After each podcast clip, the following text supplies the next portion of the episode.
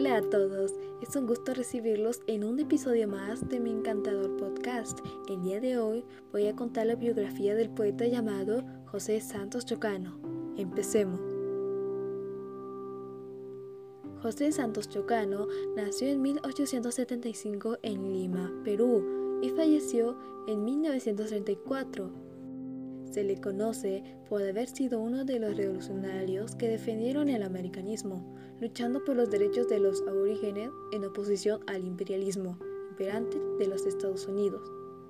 En lo que respecta a su poesía, fue un autor que escribió acerca de las bondades de la tierra desde una perspectiva modernista, con un tinte particular fue capaz de entremezclar elementos característicos de sus raíces en una lírica, donde la forma y el uso de determinados recursos poéticos permitiera alcanzar una expresividad destacable.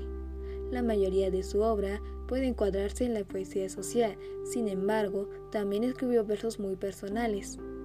Su nombre se encuentra relacionado con poetas como Eguren, considerados a ambos padres del modernismo en Perú, su labor poética se inició en 1895, cuando publicó sus primeros libros, Iras Santas y En la Aldea, en España, en donde permaneció de 1905 a 1904.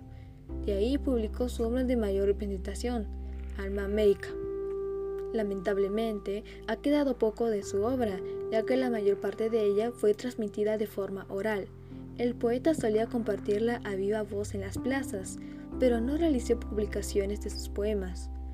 Pese a todo, algunas poesías han salvado de su muerte, tales como Nostalgia y El sueño del caimán. Chocano fue asesinado en Chile de 1934, después de haber sido detenido en repetidas ocasiones a causa de sus ideales políticas. Un esquizofrénico lo apuñaló por la espalda en una tranvía de la ciudad de Santiago. Bien, eso sería todo sobre nuestro gran escritor peruano, conocido como el Cantor de América. Les agradezco por su atención y nos vemos en el próximo episodio. Adiós.